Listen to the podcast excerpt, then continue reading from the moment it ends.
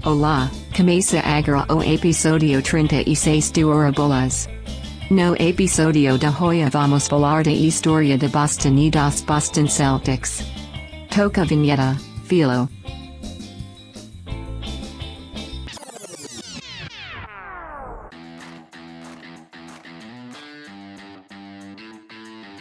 Goreth Maria! Começa agora o episódio 36 do Hora Bolas, a história do mundo levada na esportiva. Eu sou o Fernando Tancredo Tanque. I am Felipe Lopes, The Filó. Eu sou Henrique Gonçalves, o sem apelido. E se vocês acharam que o Tanque tava xingando vocês, não tava não, tá? Calma, gente, calma, vamos com calma.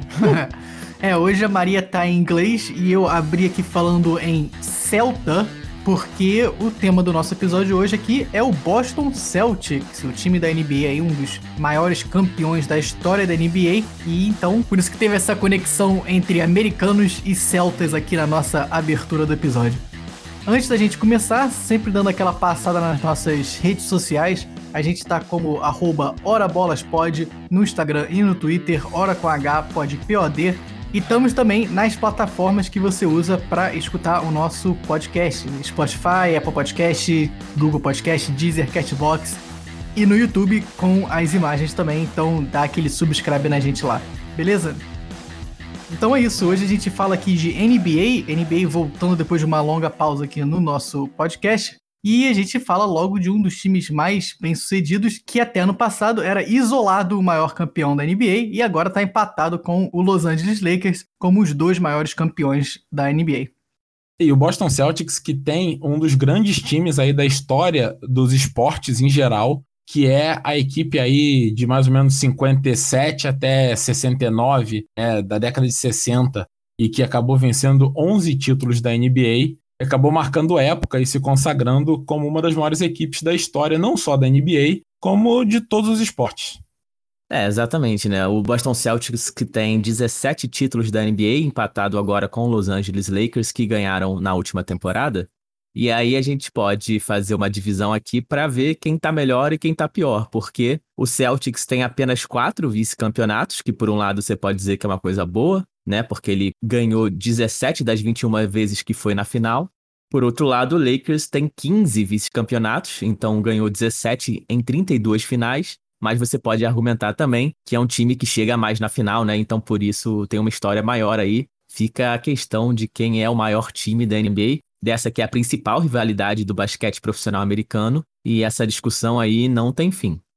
É, e eu vou aproveitar para entrar em polêmica aqui agora, falando que já que o nosso querido LeBron James tá jogando lá no Los Angeles Lakers, o Lakers também provavelmente vai ganhar mais uns vice-campeonatos agora nos próximos anos, né? Porque o LeBron também gosta de chegar na final e perder, né? Olha, lá começamos bem o episódio. É, né, eu achei que você ia falar que o Lakers ia passar o Celtics, né? Ia ganhar mais alguns títulos agora que o LeBron tava lá, mas não, você quis ir direto na alfinetada ali.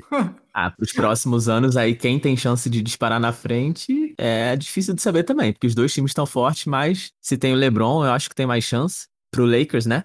E esses 17 títulos do Celtics representam aproximadamente um quarto de todos os títulos da história da NBA, né? São 74 temporadas até agora.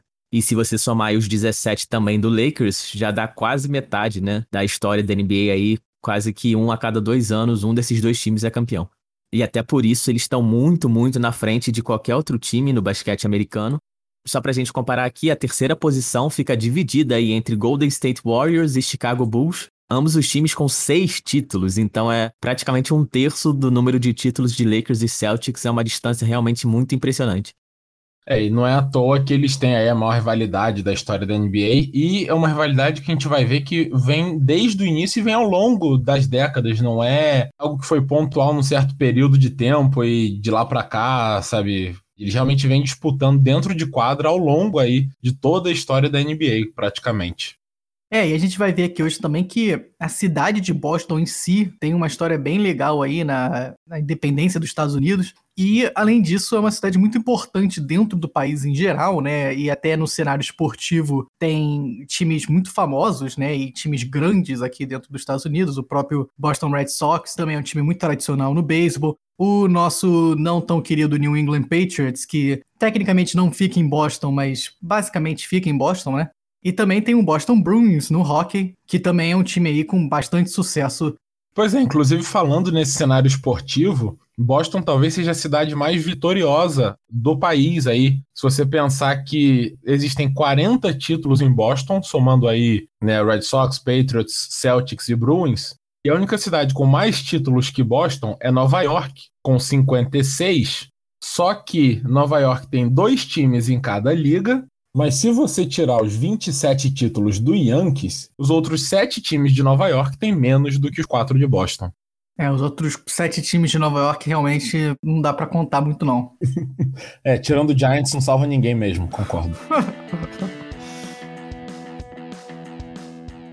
Então, para começar a falar aqui da história da cidade de Boston, né, que, como eu falei no começo, é uma cidade muito importante na independência dos Estados Unidos, a cidade de Boston foi fundada em 1630 na província da Baía de Massachusetts que era uma daquelas 13 colônias iniciais dos Estados Unidos, né?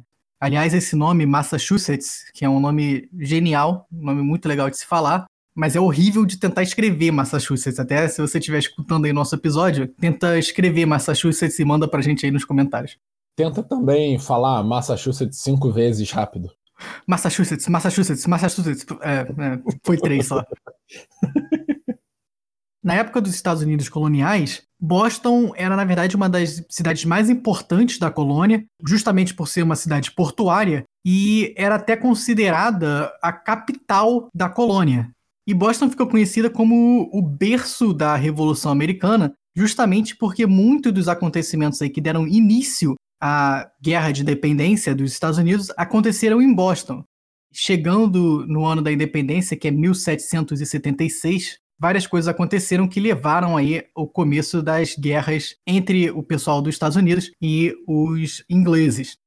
O primeiro desses acontecimentos foi uma política adotada pelo governo da Inglaterra no começo do século XVIII, por volta de 1720, que ficou conhecido como negligência salutar. É um nome até bem interessante, mas foi que alguns conselheiros do rei da Inglaterra o que seria aí o correspondente ao ministro da Fazenda, né, entre aspas, lá da Inglaterra, propôs que o governo inglês reduzisse o número de, de impostos e outras taxas sobre as colônias para incentivar a economia das colônias e aí sim conseguir ganhar mais dinheiro. Ou seja, era exatamente o oposto do que estava sendo feito até aquele ponto, né? Geralmente a gente, quando estuda aí colonização, a gente vê que a metrópole está sempre tentando passar impostos muito altos para justamente evitar que a colônia consiga se desenvolver e tudo isso.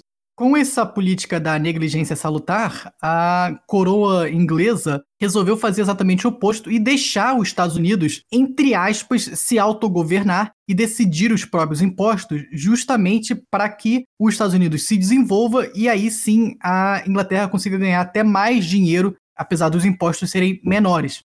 Com isso, as 13 colônias dos Estados Unidos começaram a se desenvolver bastante aí no século XVIII começaram até a ter algumas partes de governo, né, algumas coisas que pareciam com o governo próprio.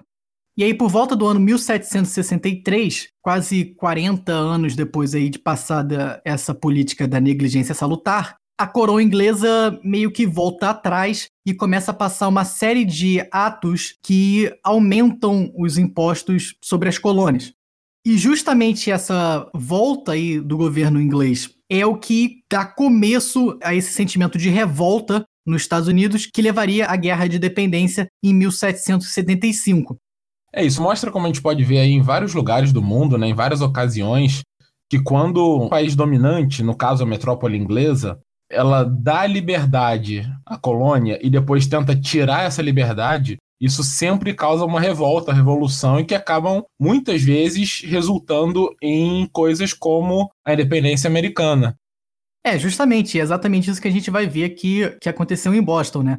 A primeira dessas grandes revoltas, né, dessas grandes manifestações da população contra a coroa inglesa, aconteceu em 1770, ou seja, em menos de 10 anos depois que a coroa resolveu aumentar os impostos e tudo isso.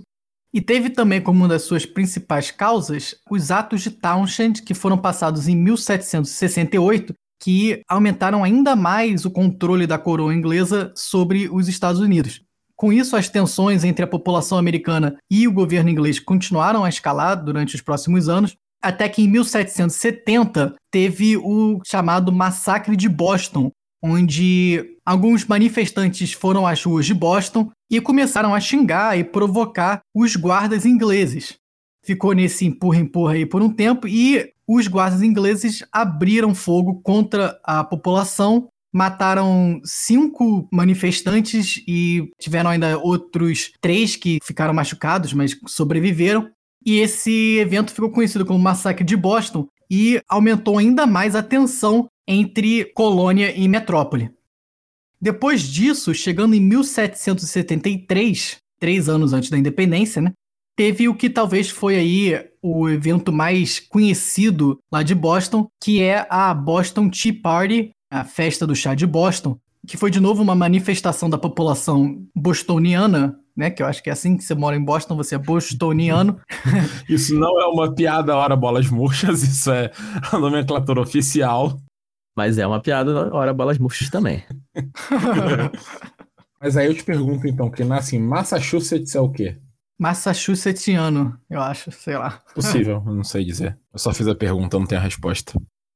Mas a Boston Tea Party foi um ato aí contra o ato do chá que a coroa inglesa passou no dia 10 de maio de 1773, em que ela aumentava os impostos sobre o chá, o que parece até uma coisa meio boba, mas como muita da população americana era descendente de inglês, o chá era um produto muito comprado nos Estados Unidos e muita gente queria ter acesso ao chá com o aumento dos impostos, foi mais uma gotinha d'água nesse copo aí que já estava bem cheio de insatisfação da população americana e que acabou transbordando, né? É, e aí derramou o chá todo. Mas com a passagem do ato do chá, a população americana começou a tentar bloquear a entrada de navios trazendo chá para os Estados Unidos, que o imposto só era pago quando a mercadoria chegava no porto, né? mas um dos navios acabou conseguindo entrar no porto de Boston. E aí, durante a noite, alguns manifestantes, em especial o grupo que ficou conhecido como Sons of Liberty, os Filhos da Liberdade, eles invadiram esse navio e despejaram aproximadamente 342 caixas de chá na água lá do porto de Boston. E só para ter uma ideia do impacto que isso causou aí, foram aproximadamente 46 mil quilos de chá que foram despejados. Isso acabou custando para a coroa inglesa, ou na verdade para a Companhia da Índia Oriental, aproximadamente 1 milhão e 700 mil dólares na cotação atual. Então, só para se ter uma ideia de que não foi simplesmente o pessoal jogando um bando de saquinho de chá no Rio, teve assim um impacto significativo para a coroa inglesa. É, esse evento foi realmente uma verdadeira chacina. Meu Deus. É... Isso sim é hora bolas murchas, né? Esse foi, esse foi digno, esse foi digno. E aí, como consequência da Boston Tea Party, a coroa inglesa passou uma série de outros atos ainda mais restritivos para punir a população de Boston e a população americana em geral pela insubordinação. Esses atos, conhecidos como atos intoleráveis, tinham como objetivo, além de punir a população de Boston, reestruturar o governo colonial de Boston e dos Estados Unidos como um todo, né? E aumentar ainda mais o controle da coroa inglesa sobre as ações do continente. Acabou que esses atos, na verdade, só geraram mais revolta na população e as tensões continuaram a escalar, então tiveram diversas outras manifestações aí pelas ruas de Boston e tudo isso. O que levou a coroa inglesa a enviar diferentes batalhões do exército britânico para manter a paz em Boston. Aquela paz forçada, né? Paz meio artificial, assim. É, e de novo isso só acabou, né, aumentando ainda mais as tensões. E isso nos leva aqui ao último evento que eu queria falar aqui hoje, antes da Guerra de Independência, que é o Cerco de Boston, que foi aí a primeira batalha da Guerra de Independência dos Estados Unidos e que aconteceu de abril de 1775 até março de 1776, e a gente vê aí que já está chegando bem perto né, da independência dos Estados Unidos, que foi dia 4 de julho de 1776. Esse cerco de Boston começou porque esses batalhões que vieram da Inglaterra entraram em confronto com algumas forças de resistência em cidades vizinhas a Boston, em Lexington e Concord. Apesar de terem ganho essas batalhas, as forças inglesas tiveram muitas perdas e ficaram bem enfraquecidas depois dessas batalhas. Além disso, essas primeiras batalhas também incentivaram os americanos a criar um exército próprio que ficou conhecido como o Exército Continental e também deu origem ao Congresso Continental, que era um congresso organizado por diferentes cidades da província de Massachusetts e que tinha como o seu comandante um tal de George Washington, que depois viria a ser aí o primeiro presidente da história dos Estados Unidos. Quando as tropas britânicas voltaram para Boston, já relativamente enfraquecidas, esse exército continental, liderado pelo George Washington, fez então o cerco de Boston. Cercaram a cidade de Boston com as tropas e fecharam acesso de comida e outros mantimentos para os soldados ingleses que estavam ali dentro da cidade de Boston. Com isso, a única rota de entrada de mantimentos e soldados para os ingleses era pelo mar, né, pelo porto de Boston, mas que também os americanos estavam tentando ali barrar a entrada de navios e tudo isso da melhor forma que eles conseguiam. Esse cerco de Boston durou aproximadamente um ano, né, aí de abril de 75 a março de 76, quando as tropas americanas, que até pelos relatos aqui estavam crescendo dia após dia, porque cada vez mais chegavam mais americanos que estavam aderindo, até que as tropas americanas conseguiram trazer vários canhões ali para o contorno de Boston e tomaram uma posição vantajosa no morro de Dorchester, que fica logo fora de Boston, e você tinha uma visão muito boa da cidade. Então, com os canhões ali enfileirados nesse monte de Dorchester, os americanos tinham uma posição muito vantajosa sobre os ingleses, e com isso, os ingleses resolveram bater em retirada e abandonaram a cidade de Boston para ser dominada pelos revolucionários americanos. Esse cerco de Boston foi então a primeira grande vitória do exército revolucionário americano foi um divisor de águas. Foi quando os americanos realmente perceberam que eles poderiam sim né, bater de frente com o exército inglês e tinham condições de vencer os ingleses. Depois desse cerco de Boston foi quando a guerra de independência realmente explodiu. O George Washington e o exército continental vão para Nova York e depois para Filadélfia, onde tem outras batalhas aí com os ingleses. Mas, como a gente está falando de Boston hoje aqui no nosso episódio, é importante a gente notar como Boston foi realmente o berço desse sentimento de independência, esse sentimento revolucionário nos Estados Unidos, e foi também onde as primeiras batalhas e as primeiras revoltas, as primeiras manifestações a favor da independência aconteceram e depois acabaram se expandindo para as outras colônias americanas. É, toda essa região nordeste dos Estados Unidos, né, como a gente também já citou aqui outras vezes, é muito importante durante esse período de independência e também da formação do país. Por isso também até hoje tem algumas das principais cidades, né, Boston, Nova York, Filadélfia, cidades muito importantes e também, como a gente disse, nos esportes inclusive. Com certeza, e até aproveitando aí que o tema dessa semana é NBA, né, o Philadelphia 76ers, que se chama 76ers porque 76 é o ano da independência, como o Tank falou, 1776. E a independência foi assinada na Filadélfia, né? A Declaração de Independência.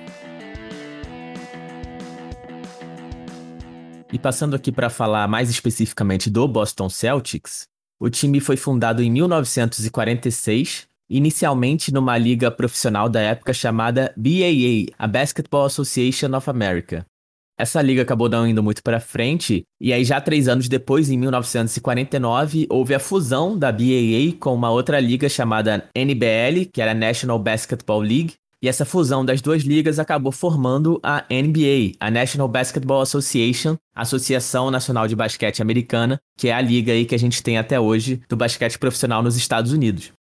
E nessa primeira década do basquete nos Estados Unidos, é, muitos times acabaram se perdendo né, ao longo desse tempo. Tanto que hoje em dia a gente só tem oito times na NBA atualmente que estavam nessa primeira fundação da liga. E o Boston Celtics é um deles. E desses oito times que ainda existem, só dois eram parte da extinta BAA, que é essa primeira liga onde o Celtics jogou. Um deles é exatamente o Boston Celtics e o outro é o New York Knicks, que também é um dos times mais tradicionais aí do basquete. E o Celtics também, até por isso, se tornou um dos times mais tradicionais do basquete e é, como a gente disse, um dos dois maiores campeões até hoje. E para falar da escolha aí do Boston Celtics por esse nome, né, os Celtas de Boston, a gente precisa falar da origem dessa cultura irlandesa e de onde vieram esses imigrantes que são tão presentes até hoje na cidade de Boston. A gente contou aqui no nosso episódio 16 a história de Celtic e Rangers, os times escoceses de futebol, e naquele episódio a gente falou bastante sobre a história da Irlanda e como ela se envolvia ali com a história da Escócia. E um evento que foi muito importante também para a nossa história hoje aqui do Celtics foi a Grande Fome da Irlanda, que aconteceu de 1845 a 1849, que foi um período aí de muita doença entre a população e também falta de comida por pestes nas plantações de batatas. E também foi um período em que a Irlanda vivia muita pobreza, estava sendo explorada pelo governo inglês. Então a gente teve uma grande migração do país, que acabou perdendo até um quarto da sua população. E a principal parte desses imigrantes acabou indo para a Escócia, que foi a história que a gente contou no episódio 16, e a comunidade irlandesa na Escócia acabou fundando o Celtic, time de futebol. E a outra grande parte desses imigrantes foi para os Estados Unidos e foi ali para o Nordeste, e o principal assentamento deles foi na cidade de Boston. E aí, 100 anos depois, essa comunidade irlandesa nos Estados Unidos viria a fundar o Boston Celtics. É, essa grande fome irlandesa, que como a gente falou muito bem lá no nosso episódio 16, o Filó também experimentou aí Participei. quando estava lá na Irlanda. Exatamente. Foi em primeira mão, experiência única. Foi uma experiência única lá na Irlanda. Se você não entendeu essa piada, volta lá e escuta o episódio 16. A gente fala muita coisa legal, mas sem dúvida essa é a melhor parte do episódio. E porque explicar piada não tem graça, né? Piada não se explica. Ou você entende ao vivo, então sinto muito. É, essa foi bem boa, mas é realmente interessante a gente conectar esses dois episódios aqui, porque tem muita história envolvida, né? A gente já contou grande parte dessa história lá e estamos finalizando essa história aqui com a outra parte da migração irlandesa que tem influência nos esportes também. E essa escolha do nome Celtics, obviamente, foi por causa da comunidade irlandesa, e essa homenagem à cultura irlandesa se estende à ancestralidade celta, né? Que também, como a gente contou, é o povo original aí que depois viria a dar criação à Irlanda, aos irlandeses, e que por causa disso o nome Celtas de Boston. Mas é interessante a gente ver que nessa época, o próprio fundador do time, que foi o Walter A. Brown, ele deu uma declaração falando que a cidade de Boston é cheia de irlandeses. E por isso eles escolheram esse nome, que também faz uma homenagem, né, uma alusão à cultura local e à comunidade, à população da cidade de Boston e do próprio estado de Massachusetts. E é até interessante a gente notar que, como o Filó falou aí bem, o Celtics faz uma alusão aí à população de Boston e o New England Patriots, né, que é o outro time da região lá de Boston, também faz essa alusão, né? Os Patriots eram como os revolucionários se autoproclamavam, eles se chamavam de os patriotas, é até por isso que o time da NFL pegou esse nome, né, de New England Patriots. E além do nome, né, da Nova Inglaterra, que é essa região aí da Grande Boston, Grande Massachusetts e alguns outros estados ali do nordeste dos Estados Unidos. E voltando para falar do Walter Brown, que foi o fundador do Boston Celtics, ele também ficou como dono aí do time por alguns anos e foi o dono que levou o Celtics aos seus primeiros títulos da NBA. Ele que acabou morrendo em 1964, mas é uma figura muito importante na cidade, né? E para todo o time, para a franquia, é sempre lembrado aí em homenagens que o Celtics faz ao seu passado. Mas o Boston Celtics, que tem esse nome tão marcante, né, hoje em dia, é engraçado a gente ver que nem sempre essa foi a primeira opção do Walter Brown. Depois que ele escolheu, ele realmente se apaixonou pelo nome, né? Como eu disse, ele falou que Boston é uma cidade cheia de irlandeses. Mas antes dessa decisão, ele considerou algumas outras opções um pouco, né, duvidosas aqui e vou contar para vocês quais foram. É, a gente tá cansado de ver aqui donos de times com opções duvidosas, né? É, é isso é o que mais tem por aí. A primeira opção era os Real Winds, que seriam aí os Tornados de Boston, uma opção meia boca, eu diria aqui. A gente tinha também os Boston Olympians, que seriam os Olimpianos de Boston. É, não sei muito bem porquê, qual a relação aí com as Olimpíadas, mas uma opção que eu não acho nada interessante. E a terceira opção, que seria minha favorita aí, seriam os Unicórnios. Os Unicórnios de Boston, eu acho que seria um ótimo time. Mas se você pensar que isso foi lá em 1940, né? É um nome até moderno para a época, eu acho. O Celtics era um time de vanguarda. Ou, na verdade, o futuro time de basquete de Boston era um time de vanguarda.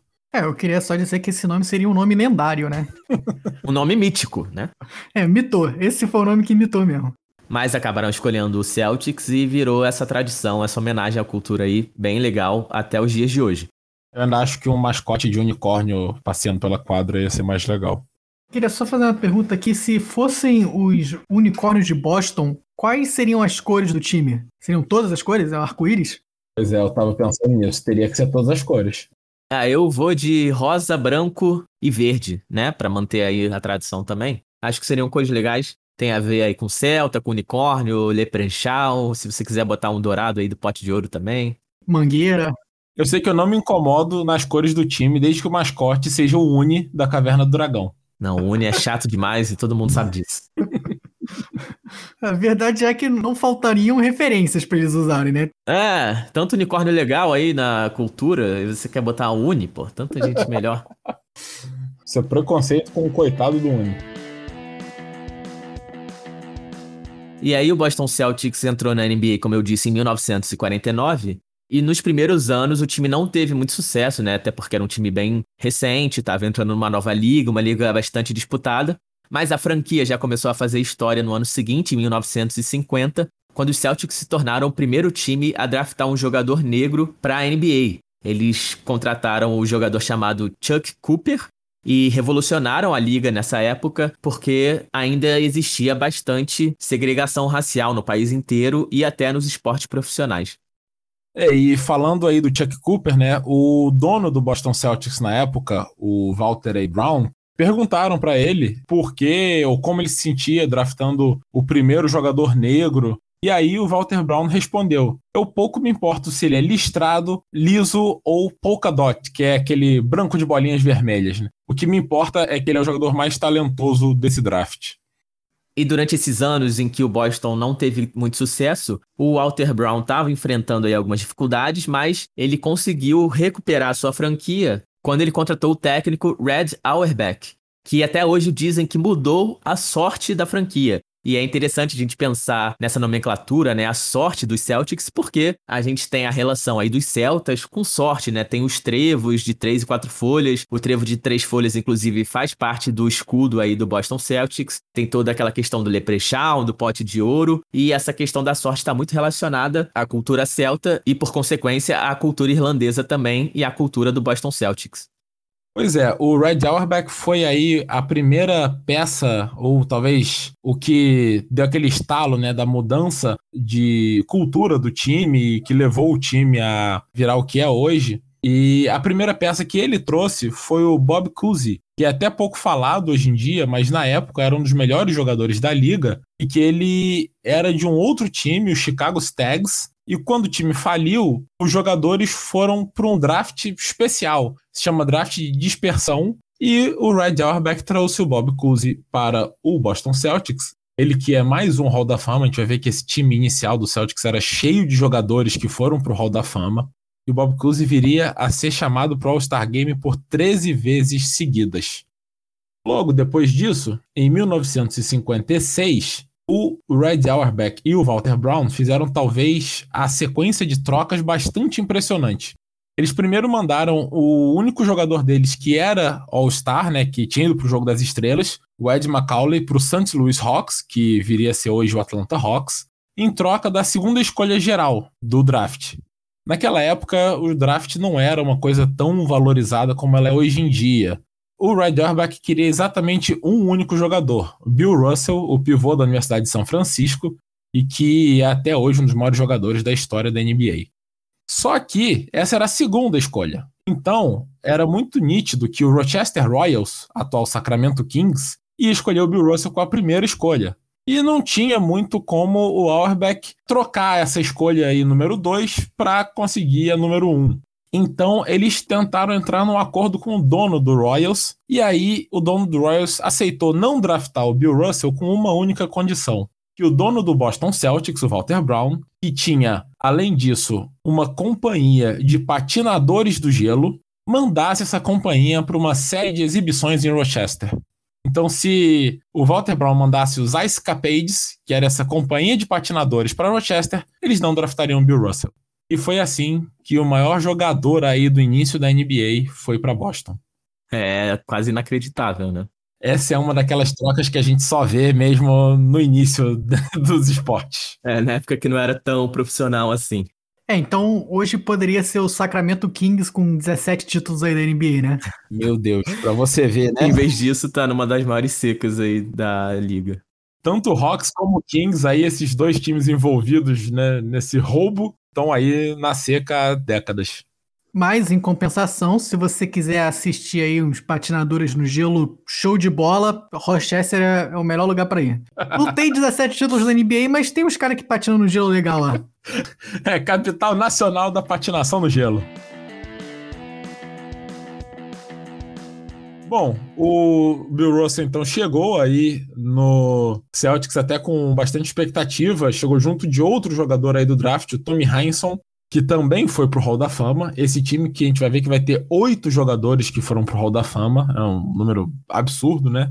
Mas o Bill Russell, que é também uma das maiores personalidades aí da NBA, primeiramente falou que ele não ia se juntar ao Boston Celtics de cara logo em 56, porque estavam prestes a acontecer as Olimpíadas de 56 e se o Russell se juntasse aos Celtics, ele deixaria de ser amador. E por deixar de ser amador, como a gente falou no episódio do Dream Team, ele não poderia mais jogar nas Olimpíadas. Só em 92, né, que as Olimpíadas passaram a aceitar profissionais.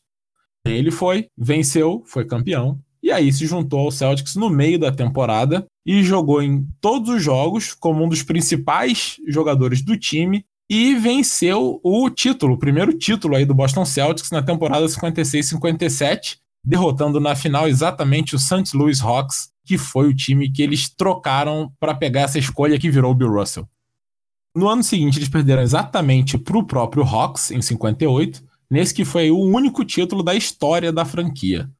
Daí em diante, foi o domínio total dos Celtics nessa era do Bill Russell, foram oito títulos seguidos aí de 59 até 66 e depois mais dois em 68 e 69, totalizando 11 títulos em 13 anos. E essa equipe marcou história, obviamente, por causa dos títulos, né? Ninguém mais nunca alcançaria nem os oito seguidos e nem esses 11 em 13, mas marcou por outros motivos também muito importantes para a liga. Além do Celtics ter sido o primeiro time a draftar um jogador negro, como a gente falou aí, o Chuck Cooper, ele foi também o primeiro time a colocar cinco jogadores negros ao mesmo tempo em quadra em 64. Além disso, o Auerbach começou a preparar o Bill Russell para virar o treinador quando ele se aposentasse. Então, após a temporada 66, que foi exatamente a última aí dos oito títulos seguidos, o Red Auerbach decidiu se aposentar e virar gerente geral da franquia, o general manager, e deixou então o Bill Russell como jogador-treinador, que na época era relativamente comum. Com isso, o Bill Russell se tornou também o primeiro treinador negro de todos os esportes profissionais dos Estados Unidos. E o único ponto aí, a mancha negativa nessa história toda da luta contra o racismo do Celtics, é que a cidade de Boston, os torcedores de Boston em si, na época, não apoiavam muito essas atitudes progressivas, essa esse movimento antirracista aí do Celtics. O Celtics dificilmente lotava o ginásio, enquanto os Bruins de hockey, que na época não tinham tanto sucesso assim quanto os Celtics, lotavam sempre. Inclusive foi feita uma pesquisa tentando descobrir aí por que, que o Celtics não lotava, né, e o que poderia ser feito para atrair mais público. E 50% dos entrevistados disseram que ter menos jogadores negros em quadra seria algo que atrairia mais ao público. E até por isso o Bill Russell disse muitas vezes que ele jogava pelo Celtics e não por Boston. Inclusive, quando ele se aposentou, ele acabou saindo de Boston e passou muito tempo sem retornar. Recusou a ir ao estádio quando aposentaram a camisa dele. Foi uma relação que ficou bem estremecida por uns 30 anos. Até que quando o Boston se mudou para o novo estádio, em 95, eles conseguiram trazer o Bill Russell para reaposentar a camisa dele, né, fazer uma segunda cerimônia aí. E dessa vez ele aceitou ir, e aí foi um estádio lotado, e ele foi aplaudido de pé por alguns minutos e chorou. Em relação a essa coisa do racismo, Hoje a NBA é a liga mais popular entre a população negra aqui nos Estados Unidos, né? Assim, e nenhuma outra chega nem perto, na verdade. A população negra aqui nos Estados Unidos gosta e muito do basquete. Mas, voltando para falar desse time do Bill Russell aí, que ganhou 11 títulos em 13 anos, Bill Russell que até hoje é um cara considerado aí por muitos um dos melhores, se não o melhor jogador da história da NBA, né? Ele sempre é, entra nessa discussão aí do maior de todos os tempos.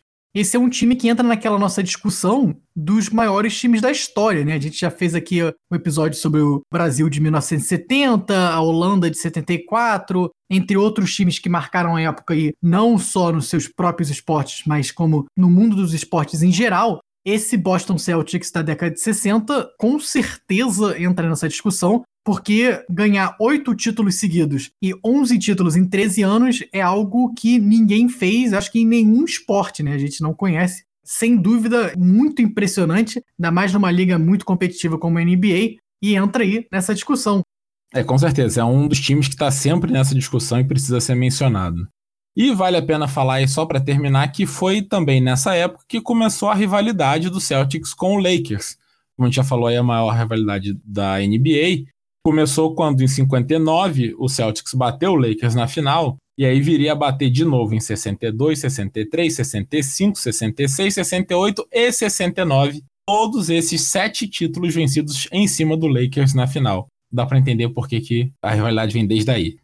É, e dessa época aí que também vem muitos desses vices-campeonatos aí do Lakers que eu citei lá no início, né? Com certeza. O Celtics teve aí papel fundamental nessa quantidade de vices absurda de Los Angeles. E aí, logo depois disso, o Celtics teve uma fase aí que até ganhou dois títulos na década de 70, mas foi uma década, para os padrões Celtics, não tão notável. E aí o time voltaria a se tornar um dos maiores a partir da temporada de 78, quando ainda o Red Auerbach, como gerente geral, decidiu com a sexta escolha do draft de 78 escolher o Larry Bird de Indiana State, ele que já tinha avisado que ia ficar mais um ano na universidade, ele estava com três anos de universidade, então ele tinha mais um que ele poderia ficar. O Auerbach decidiu correr esse risco, acreditava que o Larry Bird valia a pena, e apostou no que, obviamente, foi uma escolha acertadíssima.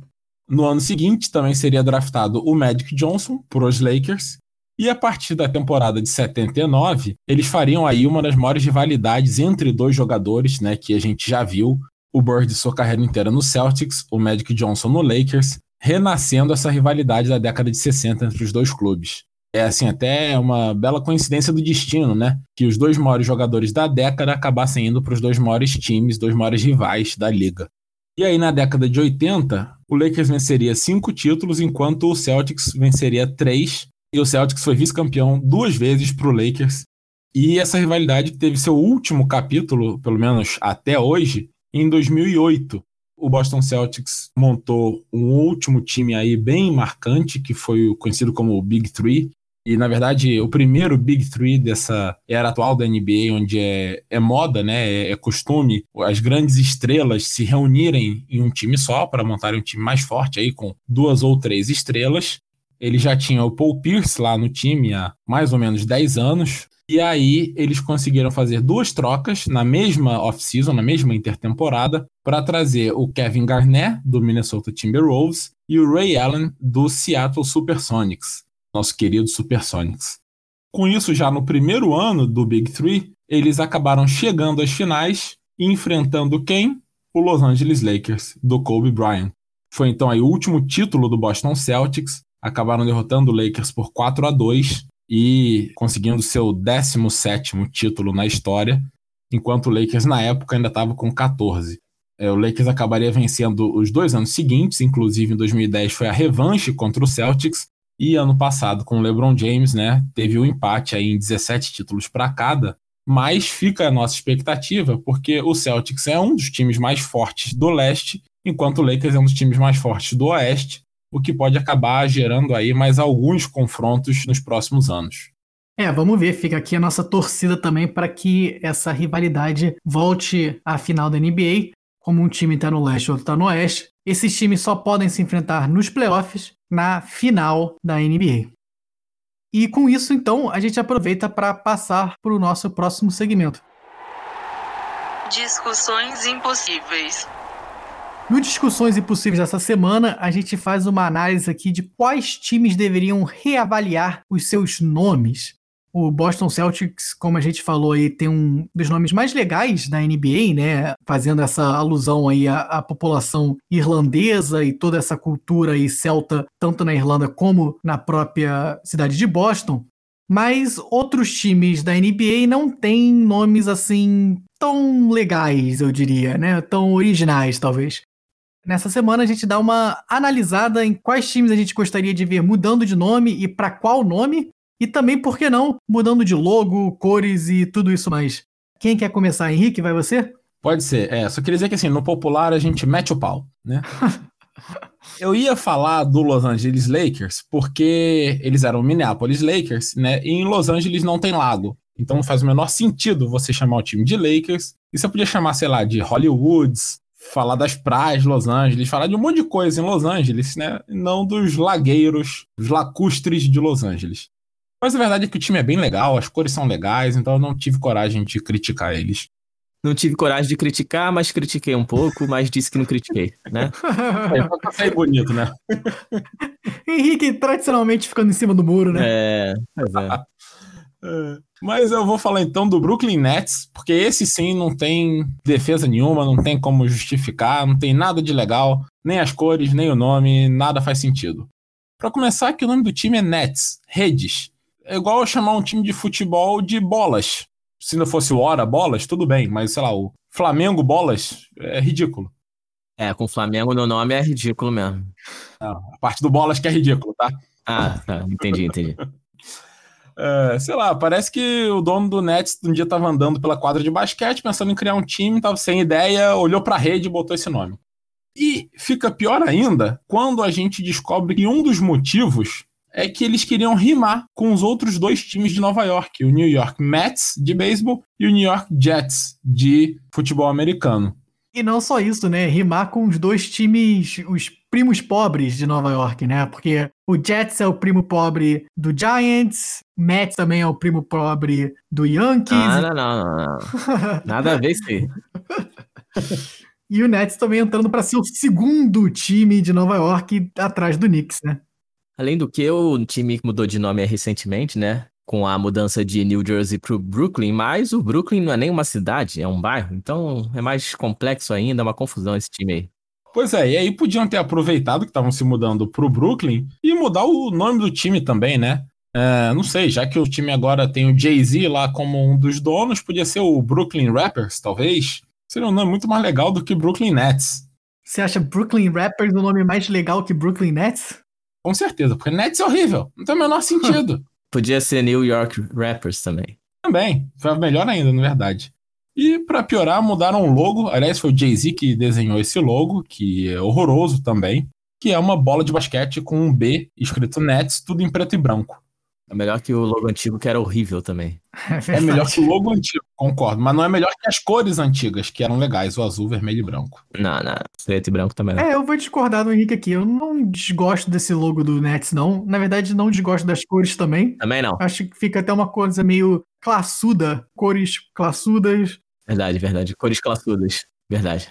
Já que eu abri o episódio com polêmica, eu vou aqui também fechar a minha participação no episódio com polêmica, porque um dos times que eu gostaria de ver mudando de nome é o outro time de Nova York, o New York Knicks. Uh, é, eu sou contra, eu sou contra. É, muita gente gosta bastante do nome do Knicks, que vem aí dos Knickerboxers, que é um termo que o pessoal usava aí para se referir à população holandesa de Nova York mas que eu acho que hoje em dia fica um nome muito descaracterizado, a gente se acostumou, mas é um nome que também, para mim, não significa nada, né? Você ter que pesquisar a história para descobrir de onde vem esse termo e o que, que significaria e tudo isso. E as cores do Nick são legais também, né? As cores do Nick são legais, eu gosto do laranja e azul. Então acho que poderia mudar de nome. Não sei exatamente para quê. Tem que dar, tem que dar palpite aí, tem que inventar alguma coisa. É, eu ia falar Islanders também, mas já tem. Não sei, New York o quê? New York Central Parks. New York Friends. Boa, essa aí. New York Friends aí, já é melhor que Knicks. Eu vou te falar que já é melhor que Knicks. Até porque eles torcem pro Knicks, né, na série, então tá tudo em casa. Mas eu queria deixar minha crítica aqui, que a pessoa que pesquisa pra fazer o podcast não quer pesquisar a história do nome do Knicks. Então, enfim, a hipocrisia. Eu quero ouvir o teu, qual que é o teu? Você não deu pitaco nenhum ainda. Ah, o meu pitaco vai ser corroborado por todos vocês e pela grande maioria dos ouvintes, que é o Oklahoma City Thunder, né? Um time que realmente não tem função nenhuma na NBA, a não ser ter acabado com o glorioso Seattle Supersonics, que é o time que todos nós gostamos aqui. Não deveria nem existir. É. Além de ter um nome horrível, um logo horrível também, fica a minha sugestão de voltar a ser o Seattle Supersonics, né? Que é um time muito legal, que era verde e amarelo lá da cidade de Seattle. Mas, caso não queiram voltar com os Supersonics, eu trouxe uma sugestão nova que vou já relacionar com a minha dica de entretenimento da semana, que não tem nada a ver com o tema, mas é Breaking Bad, que é uma série maravilhosa. Então, a minha sugestão é criar um time na cidade de Albuquerque, chamados Albuquerque Chemists, né? Os químicos de Albuquerque, em homenagem ao glorioso Walter White. E o símbolo seria, obviamente, né, um tubo de ensaio com metanfetamina azul. Obviamente. Por que não, né? Eu gostei da sua ideia, mas eu preferia o Albuquerque Heisenbergs e o símbolo ser aquela cara do Walter White de óculos escuros e bigode. Ah, pode ser também. Pode ser. Pode ser, pode ser. O Heisenberg pode ser o nome, mas o símbolo vai ter que ser a metanfetamina. Desculpa aí. O símbolo alternativo, então, como a cara do Heisenberg. Tá bom, tá bom. De qualquer forma, qualquer uma dessas opções seria muito melhor do que o atual escudo do Thunder e esse nome Oklahoma City Thunder, né? Com certeza. Com isso, então, a gente aproveita para fechar o episódio, antes que a gente fale mais besteira aqui que não devia. Antes que a polícia bata aqui na porta. Um abraço pra galera de Albuquerque. Um abraço pro Hank, né? E não vai poder me mandar um abraço de volta, infelizmente. Olha o spoiler, olha o spoiler. Quem não viu não vai entender, então não é spoiler. Quem não viu o Breaking Bad até hoje merece spoiler. Tá errado, né? Tá errado. Exatamente. Mas então é isso, a gente aproveita aqui para fechar esse episódio, pedindo desculpa aí ao FBI que tá nos escutando. E aproveitando para deixar as nossas redes sociais aqui, a gente tá como arroba orabolaspod, ora com não, H não, pode. não, não. A gente tá como arroba João da Esquina pro FBI procurar lá. Disfarce, disfarce. Meu Deus. Ai, meu Deus, a piada não acaba. Arroba orabolaspod, ora com H, pode POD, no Instagram e no Twitter. Aproveito para agradecer aqui aos meus co-apresentadores. Obrigado, Filó. Obrigado, Henrique. Valeu, pessoal. Até semana que vem. É, terminando de beber meu chá aqui. Valeu, galera. Dessa vez não teve animal, então tive que fazer um barulhinho de chá. Essa foi uma onomatopeia diferente, hein? Pois é, dessa vez não teve animal, né? No episódio inteiro aí. E eu não sei como o unicórnio fala, na verdade. Essa foi mais classuda, né? Como o Tanque gosta de dizer. Exatamente. Pois é. Então é isso aí, galera. Valeu, até a próxima. É, hoje não teve animal porque o episódio foi animal, né? E tem uns animais presentes aqui também. E depois falam de mim que a piada nunca acaba. Tá bom, é isso, vamos fechar. Obrigado, galera. Até semana que vem. Abraço.